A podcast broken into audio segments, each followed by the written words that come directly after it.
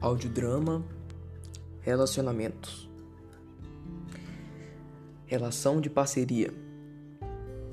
É...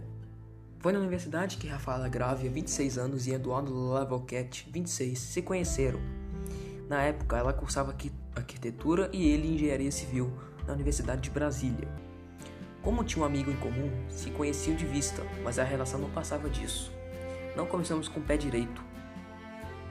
Para falar a verdade, para falar a verdade, eu não era muito simpático e das vezes que me viu, ela não teve uma boa impressão, admite Eduardo. Foi assim até eles se conhecerem melhor em uma festa. Depois disso, saíram várias vezes e a antipatia inicial deu um gal um amor de faculdade. A data em, em que começaram a namorar é para lá de especial, o dia dos namorados. Mas a falta de perspectiva de trabalho em Brasília motivou Eduardo a dar sequência à carreira e aos estudos em outro estado. Formado, iniciou um mestrado em Campinas no fim de 2015. Hoje, ele mora na cidade de São Paulo prestando consultoria na área de engenharia civil. Rafaela ficou em Brasília, onde abriu um escritório de arquitetura.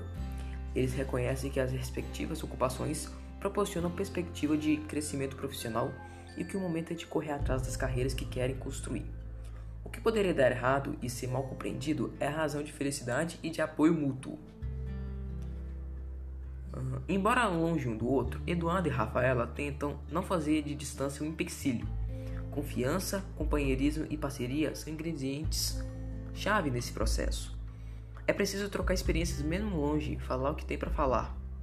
É aí que moram os problemas em um relacionamento à distância, porque resolver, porque resolver os probleminhas que fazem parte da rotina não é a mesma coisa quando se está longe, ela pondera.